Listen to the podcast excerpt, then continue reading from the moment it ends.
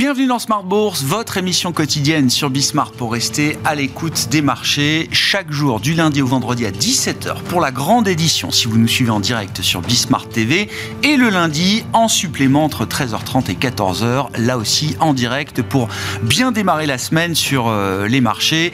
Ces émissions sont à retrouver évidemment en replay chaque jour sur bismart.fr ou encore en podcast sur l'ensemble de vos plateformes préférées. Au sommaire de cette édition du lundi de début de semaine nous parlerons des émergents et de la Chine notamment avec un point bas pour les marchés chinois qui n'est toujours pas atteint. On a vu encore une séance boursière sur les indices chinois particulièrement chahutés euh, euh, aujourd'hui pour démarrer cette, euh, cette semaine. Et puis un autre indicateur qui reflète les difficultés conjoncturelles et structurelles de la Chine, c'est le niveau des taux d'intérêt. Le taux à 10 ans chinois est tombé à moins de 2,45%, ce qui est un plus bas depuis 2002 pour euh, l'économie chinoise et pour les marchés obligataires euh, en Chine. Qu'est-ce que cette euh, situation appelle comme commentaire et comme analyse? C'est Irina Topasseri, économiste spécialiste des émergents chez AXA IM, qui sera avec nous en plateau pendant cette demi-heure. Nous parlerons de la Chine et de la perspective de voir Donald Trump revenir à la Maison Blanche. Pourquoi pas en novembre prochain? Ça reste pour l'instant une hypothèse, une spéculation, mais il y a bien sûr matière à réfléchir sur ce qu'un nouveau mandat de Donald Trump pourrait impliquer pour euh, la Chine dans sa relation compliquée avec les États-Unis. Là aussi, ce sera sans doute un point de discussion avec euh, Irina dans quelques instants et ça nous permettra de euh, bifurquer sur l'actualité purement américaine puisque nous retrouverons, comme chaque lundi à la mi-journée, notre correspondant américain, Pierre-Yves Dugas, pour notre quart d'heure américain hebdomadaire. Nous reviendrons avec lui notamment sur les derniers chiffres d'emploi explosifs qui montrent un marché du travail aux États-Unis non seulement qui n'atterrit pas, mais qui est peut-être même en train de réaccélérer modulo la question de la fiabilité statistique peut-être de ces chiffres publiés vendredi dernier. En tout cas, ces chiffres appellent plus que jamais à la prudence du côté de la Réserve fédérale américaine.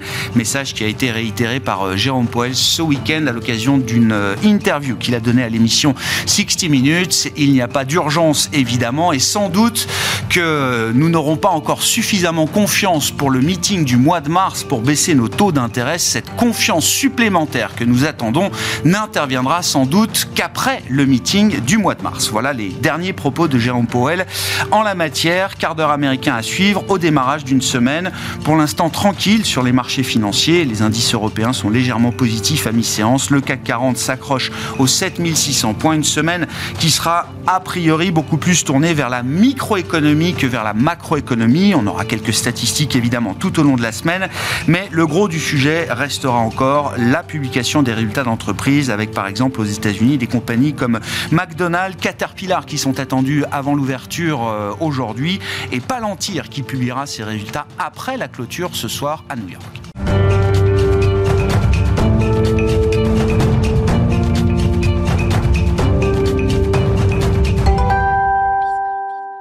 Commençons cette émission du lundi de la mi-journée par la question des émergents et donc de la Chine. Et c'est Irina Topasseri à mes côtés, je le disais, économiste senior, spécialiste des émergents chez AXA IM. Bonjour et bienvenue Irina. Bonjour. On parle de la Chine à chaque fois avec vous, c'est l'éléphant dans la pièce, dans la sphère euh, émergente. Bien sûr, j'essaye à chaque fois de trouver un, angle un peu différent pour poser la problématique euh, chinoise qui reste finalement la même, euh, Irina. Et je m'en réfère donc aux indicateurs de marché.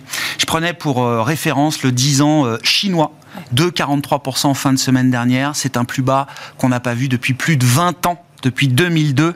Et je parle même pas des marchés boursiers. J'ai regardé la performance du MSCI China qui a été créé en 1992. Sur cette période-là, 92 à aujourd'hui, le MSCI China est négatif.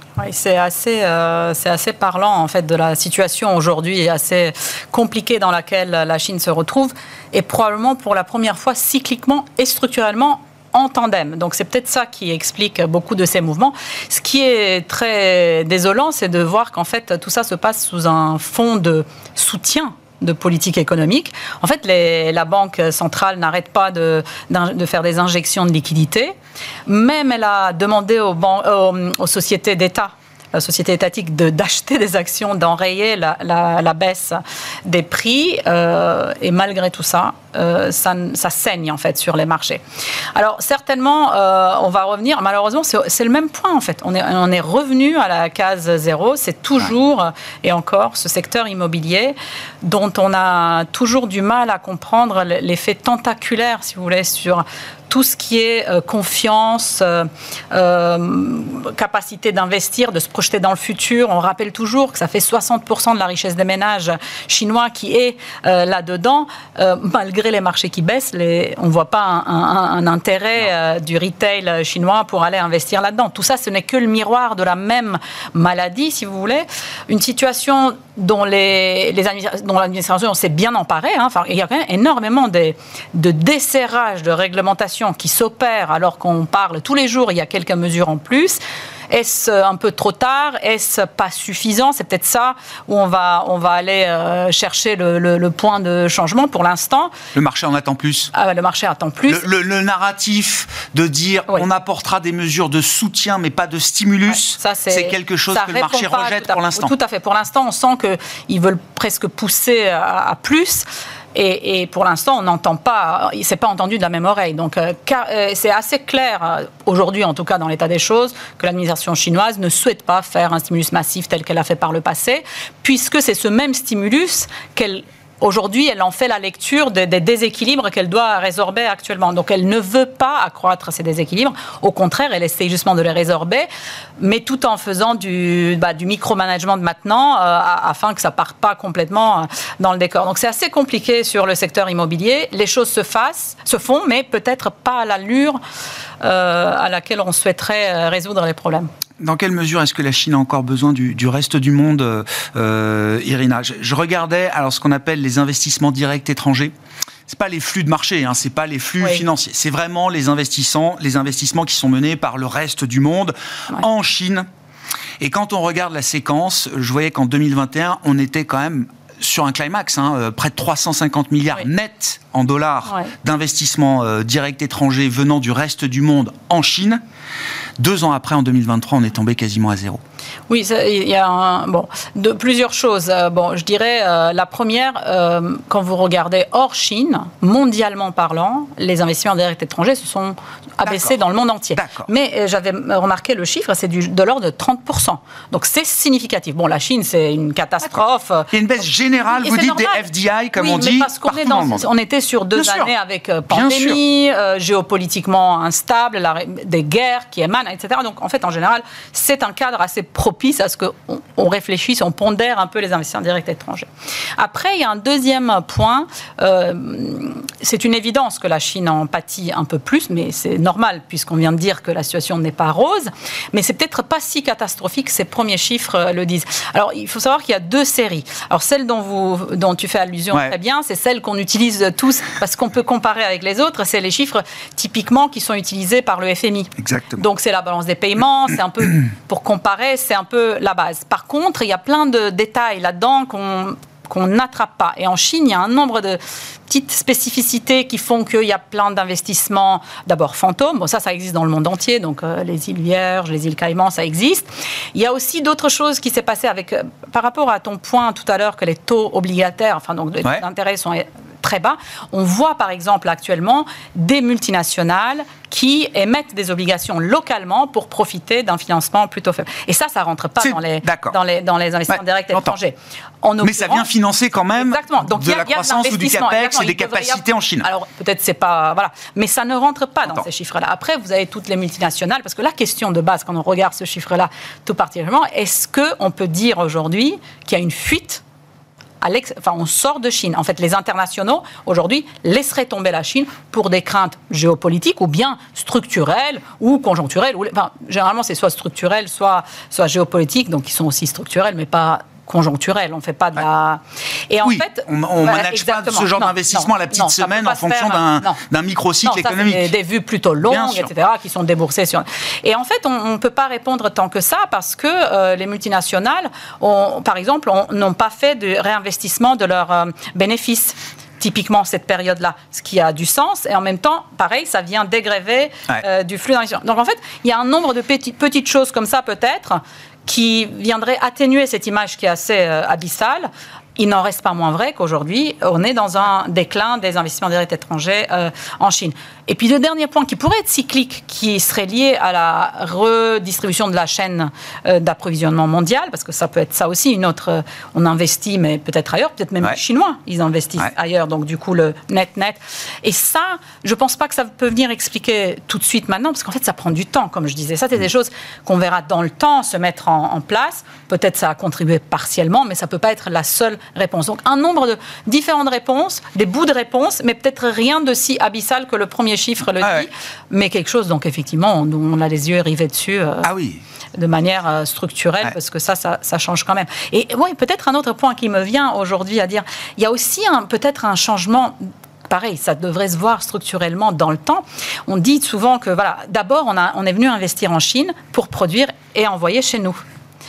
Aujourd'hui, on peut se dire que la taille de l'économie chinoise, le niveau où elle est arrivée, peut-être que c'est un changement à opérer. Peut-être qu'une une, entreprise aujourd'hui viendra investir en Chine pour la demande locale. Bon, aujourd'hui, elle n'y est pas. Bah oui. Mais structurellement, il y a peut-être un changement. qui, et, et, donc ça, c'est moins d'investissement euh, bah, forcément, parce que ça reste sur place et c'est pour euh, servir le marché local et pas euh, revenir sur, euh, sur, sur, sur, nos continents. Quand on regarde à l'inverse les investissements directs menés par la Chine dans le reste du monde, euh, Irina, là aussi, en regardant peut-être l'évolution sur plusieurs années, est-ce qu'il y a quelque chose d'un mouvement, effectivement, qui montrerait que la Chine, là aussi, n'investit plus forcément là où elle, investait, elle investissait beaucoup il y a dix ans? Mais là encore, peut-être qu'aussi les, les, sociétés chinoises, aujourd'hui, on leur a tiré quand même hmm. hein, la sonnette d'alarme.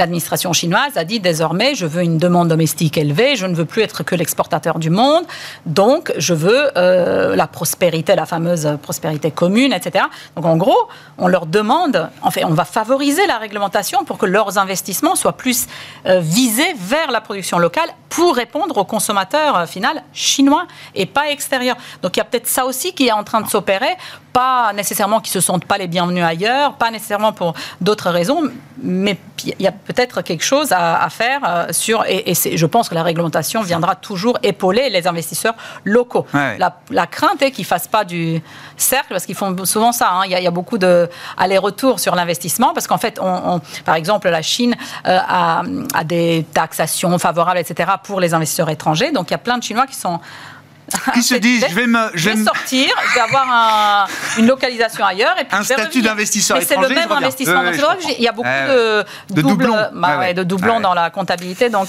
un peu d'attention peut-être là-dessus. Hein. Euh, qu'est-ce que Donald Trump à la Maison Blanche euh, apporterait, si je puis dire, à la relation Chine-États-Unis, euh, sachant que Joe Biden, il faut le rappeler, l'administration démocrate, en tout cas, n'a enlevé en rien aucune des taxes et des tarifs qui avaient été mis en place sous la l'administration Trump précédente. C'est vrai, je pense que oui, euh, l'administration euh, démocrate a, bénéficié en fait de ce que, de ce que l'administration précédente a, mis en place. Elle a gardé quand même une relation plutôt euh, correcte sans tension supplémentaire. On s'est vu au plus haut niveau. Exactement. Yellen, Blinken sont allés en Chine. Il y a quelques signaux un petit peu de, de, de, de bon, je sais pas si c'est moindre tension, mais en tout cas, on a tenu un niveau, on n'a pas augmenté le niveau. Effectivement, donc euh, ce que le marché craigne, euh, craint le plus, le plus évident, c'est que l'arrivée, si Trump venait à être réélu, on, on est reparti sur des nouvelles. Il dit 60%. 60%. Donc ça, 60% de tarifs supplémentaires sur tous les biens chinois. voilà, donc ça, ça, dit un petit peu la, la, la crainte qu'on a. Euh, euh, bon, encore une fois, nous ne sommes pas là. Euh, nos, prévisionnistes sur l'économie américaine pensent que les, tous les sondages d'opinion sont trop tôt, euh, enfin, sont pas valables aujourd'hui. Donc, bien sûr, on les regarde, évidemment, comme tout le monde. voilà, mais laissons le temps faire. Voyons un peu comment l'économie américaine se portera. Euh, et comment cela se traduira dans les urnes euh, en, faveur ou défaveur. Le 5 novembre prochain. Exactement. On n'a pas encore tous les paramètres euh, pour, pour, essayer d'avoir une, une, vision prospective fiable de ce qui pourrait être le résultat d'un match, d'une confrontation Biden-Trump.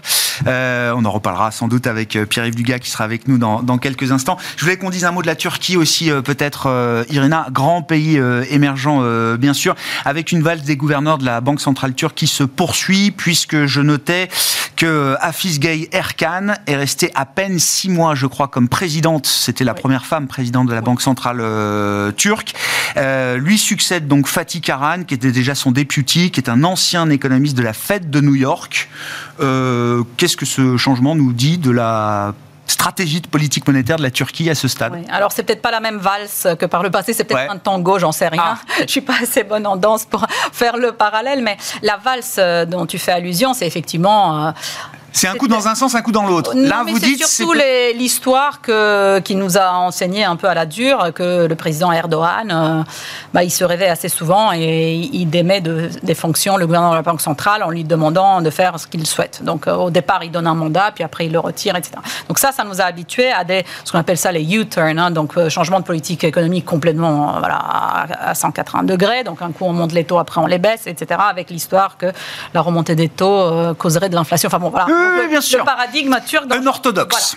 Mais depuis les élections effectivement euh, passées, donc au mois de mai dernier, la nouvelle équipe qui est arrivée, dont fait partie euh, l'ancienne aujourd'hui euh, directrice de la Banque centrale, a eu, en tout cas jusque-là, un très fort mandat qu'elle a mis en place. Pour monter les taux. Pour monter les taux. De 8,5% à 45%. C'est plus que ce qu'on on attendait. Donc ils ont surdélivré pour l'instant, même si l'économie turque, a, on pourrait faire plus. Hein, mais bon, vu la situation, on se disait déjà, c'est pas mal. Alors, pour une fois, il semble que sa démission vient de son propre gré. Euh, et la nomination dont tu fais allusion très bien est quand même valide un peu ce genre de. Il y a, même... l'idée d'une continuité, là, vous dites, Irina. D'accord. surtout, j'ai l'impression que dans les discussions un peu de marché, cette, euh, ce nouveau gouverneur semble bien plus hawkish qu'elle-même. Donc, euh, donc presque dans le, pas dans le bon sens, parce qu'elle elle, elle, est sortie pour des raisons personnelles. Il y, avait, il y avait des rumeurs, il y avait des attaques personnelles sur elle, sa famille, il y avait des petites histoires là, qui, se, qui montaient. Donc voilà, elle a décidé de, de mener ça de son front en Mais ce n'est pas une rupture du mandat que Erdogan a donné pour l'instant à sa banque centrale. Non, il semble que non. Ce matin, on a eu l'inflation turque euh, pas terrible, mais bon, on l'attendait pas terrible parce que bon, avec tout ce qui se passe en janvier, monter des salaires, etc. Voilà, donc on savait bien. Bon, ce QFD, voilà, on l'a. Et on a eu un premier commentaire de ce nouveau gouverneur qui dit euh, ah non, on lâchera pas la bride avant que l'inflation baisse, alors que l'inflation accélère. Ils peuvent continuer de monter les taux. Eh bah, il y a peut-être effectivement un risque qu'ils fassent euh, plus. D'accord.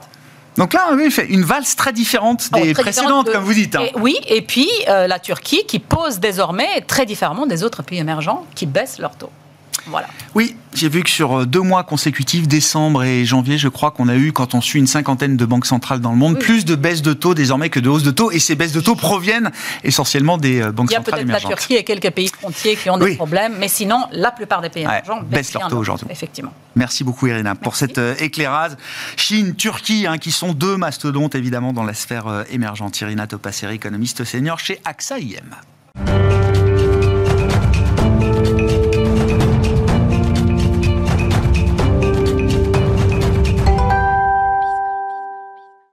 En venons à notre rendez-vous hebdomadaire autour de l'actualité américaine, ce quart d'heure américain avec Pierre-Yves Dugas, notre correspondant américain en visioconférence avec nous. Bonjour et bienvenue euh, Pierre-Yves. Euh, nous sommes encore sous le coup des chiffres d'emploi euh, spectaculaires, explosifs qui ont été publiés vendredi. Le marché du travail américain, quand on regarde les données qui ont été publiées, est peut-être en train de réaccélérer. Modulo, je le disais en introduction, Pierre-Yves, la question de la fiabilité de ces statistiques. Et c'est pas juste les statistiques de vendredi aux États-Unis. Il y a une question globale sur l'appareil statistique dans le monde entier, sur la question de la fiabilité des chiffres euh, aujourd'hui. Est-ce qu'il y a quelque chose qui cloche dans ce dernier rapport mensuel sur l'emploi aux États-Unis? Il y a quelque chose qui cloche là-dedans. J'y retourne immédiatement, disait Boris Vian. Euh, sur les trois derniers mois, prenons la moyenne des trois derniers mois pour essayer précisément de, de couper les ondulations qui paraissent excessives. Les chiffres du BLS, euh, Bureau of Labor Statistics, qui sont les chiffres officiels de l'administration fédérale qui mesurent l'emploi, nous sommes en moyenne à 289 000 emplois de plus tous les mois sur trois mois. Nous avons observé depuis des années de fortes divergences entre d'autres séries privées qui euh, mesure la même chose, les créations d'emplois aux États-Unis. Mais des divergences aussi fortes que cela, moi je ne me souviens pas en avoir vu. Je fais référence au sondage de la société ADP qui tombe en général deux jours avant le premier vendredi du mois, euh, date de la publication des chiffres du BLS. Euh, la moyenne de l'estimation de ce sondage ADP depuis trois mois, c'est 124. Donc on a 124 selon ADP, 289 selon le département du travail. C'est une grosse différence. C'est une grosse différence qui est inquiétante à deux niveaux. D'abord parce qu'elle remet en question la lecture du trend. Nous avons tous écouté euh, euh, Jérôme Powell dans sa conférence de presse mercredi, qui a cité le chiffre qui était celui qui était exact euh, à ce moment-là, de la moyenne des trois derniers mois, chiffre qui est invalide aujourd'hui, et qui disait, depuis trois mois, on observe un ralentissement progressif des créations d'emplois. En fait, non, maintenant on observe une augmentation. On n'a pas créé depuis trois mois autant d'emplois aux États-Unis que depuis le premier trimestre 2023. Donc, question, point d'interrogation sur le trend. Et puis, point d'interrogation sur les statistiques internes au, au, Bureau of Labor Statistics, au département du travail. Parce que, pour faire simple, les gros chiffres de l'emploi et du chômage qui sont publiés le premier vendredi du mois sont issus de deux sondages différents. Un premier sondage est réalisé auprès des entreprises et ce sondage-là mesure le volume de l'embauche, les nombres d'emplois qui sont créés. Un autre sondage qui est lui aussi mené durant à peu près la partie centrale du mois s'adresse cette fois-ci aux ménages et mesure tout ce qui est relatif à l'emploi, à l'entrée sur le marché du travail, à la sortie du marché du travail. Or, on s'aperçoit que depuis six mois, le rythme d'amélioration du marché du travail aux États-Unis, tel qu'il est mesuré par une méthode, celle du sondage auprès des entreprises, est euh, de deux tiers plus rapide que la mesure de l'amélioration du travail selon le sondage réalisé auprès des ménages. Alors il y a quelque chose qui cloche là-dedans, c'est intéressant et ça peut être potentiellement dangereux parce qu'il est possible que le marché obligataire pense une chose, la Fed en pense une autre. Je me reporte euh, du coup à l'opinion de quelqu'un qui euh, est un expert en la matière. Je parle de Jeffrey Gundlach, qui gère un fonds obligataire en Floride et qui euh, regarde d'autres sources de mesures de l'emploi. Il rappelle que les États américains mesurent le chômage. 50 États américains, auxquels on ajoute un 51e, entre guillemets, qui est la capitale américaine, le District of Columbia. Or, depuis six mois, 85% de ces 51 États américains font état d'une hausse du chômage. Donc là aussi, on peut se poser une question sur cette étrange divergence entre diverses méthodes de mesure. Comment peut-on réconcilier les choses? Le premier réflexe est de dire attention, nous avons plus de création d'emplois parce que nous avons un retour dans la population active de gens qui en étaient sortis, notamment au moment de la pandémie. Ben, manque de peau, euh, ça ne paraît pas évident parce que si l'on regarde le taux de participation à la population active tel qu'il a évolué depuis un an, il est pratiquement stable. On est à 62,4 euh, aujourd'hui, 62,5 euh, aujourd'hui contre 62,4 il y a un an. Donc, quelle pourrait être l'autre explication si ce ne sont pas des erreurs dans le sondage eux-mêmes Une augmentation plus rapide de la population américaine? Comment aurait pu-on rater une chose aussi évidente? L'immigration. L'immigration, qui est très forte aux États-Unis, pourrait expliquer l'augmentation de la population active et l'augmentation euh, plus rapide que prévu du nombre d'emplois créés. Bon, effectivement, hein, beaucoup d'interrogations, mais encore une fois, je le dis, c'est pas juste aux États-Unis, c'est pas juste sur les données d'emploi. On a des questions sur euh, la fiabilité statistique un peu partout dans le monde, sur les chiffres du, marché du travail, sur les chiffres de salaire aussi en Europe. Il y a, voilà, il y a beaucoup d'incertitudes statistiques euh, aujourd'hui, euh, nous alertent en tout cas les, les économistes. Et à ce titre, je rappelle, on a eu des révisions effectivement sur la méthodologie et le benchmark pour la mesure statistique du marché du travail américain. On aura des révisions statistiques sur le rapport de l'inflation, hein, le CPI, l'indice des prix à la consommation, je crois, euh, cette semaine, le 9 février, euh, l'appareil statistique américain publiera des révisions euh, attachées au mode de calcul de l'inflation également aux États-Unis, Pierre-Yves. Oui, alors ces révisions-là sont différentes des révisions mensuelles qui interviennent euh, tous les mois, comme l'ordre l'indique, puisque lors de la publication vendredi dernier des chiffres de l'emploi de l'estimation du mois de janvier, on a révisé a posteriori les chiffres de décembre et les chiffres de novembre. On avait raté 126 000 emplois nouveaux. C'est pas rien, 126 000. 126 000, c'est l'équivalent d'un mois mesuré par ADP. On n'a pas besoin d'être complotiste pour, euh, pour s'imaginer que des erreurs peuvent, peuvent être commises. Encore une fois, euh, ce qui est important, c'est de noter que ces, ces interrogations, ces énigmes, ces discrepancies, on dirait en anglais, euh, interviennent à un moment crucial qui pourrait induire en erreur un changement de politique monétaire.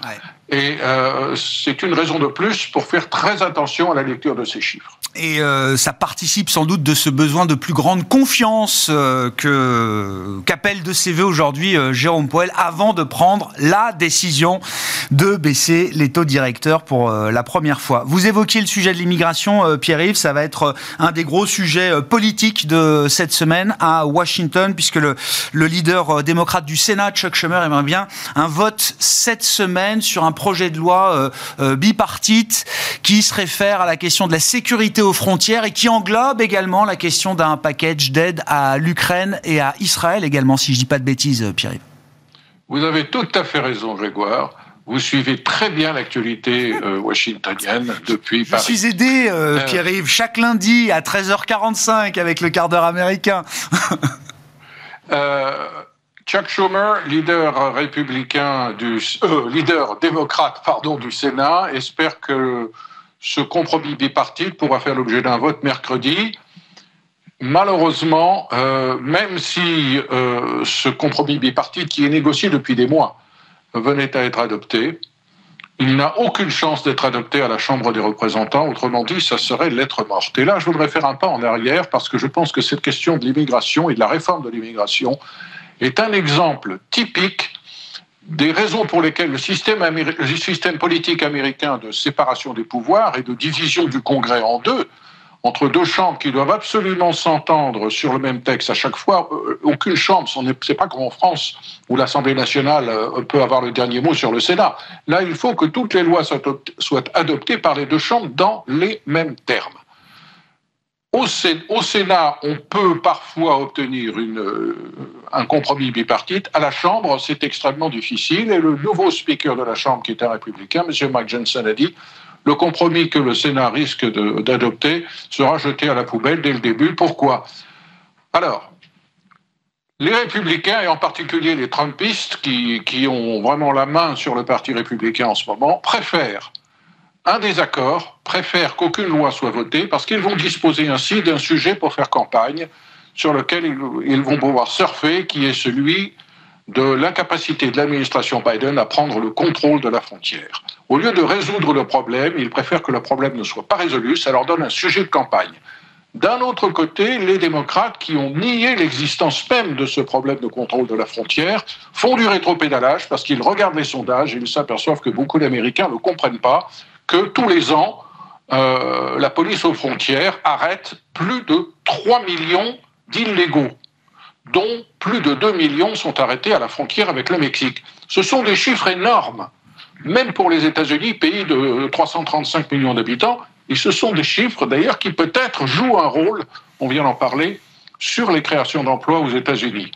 Euh, dans le compromis bipartite en, discussion au, Sénat et qui est sur le point d'être adopté, il y a l'idée, tenez-vous bien, que si l'on attrape plus de 5000 migrants illégaux en moyenne par semaine, la frontière pourra être fermée. Et Joe Biden aujourd'hui dit je fermerai la frontière. Ces mots-là, lorsqu'ils étaient prononcés il y a trois ans par le président de l'époque, Donald Trump, étaient jugés inacceptables, inhumains, contraires aux principes élémentaires euh, euh, de l'empathie à l'égard des pauvres qui viennent travailler aux États-Unis par le Parti démocrate. Aujourd'hui, toute cette rhétorique est reprise par Joe Biden, qui se rend compte qu'il y a un vrai problème à la frontière. Si les termes de, cet accord bipartite sont respectés, cette barrière des 5000 migrants en moyenne par jour, par semaine attrapés, aurait fait l'an dernier que la frontière Amérique, euh, l'Amérique, la frontière américano-mexicaine auraient été fermées tous les jours.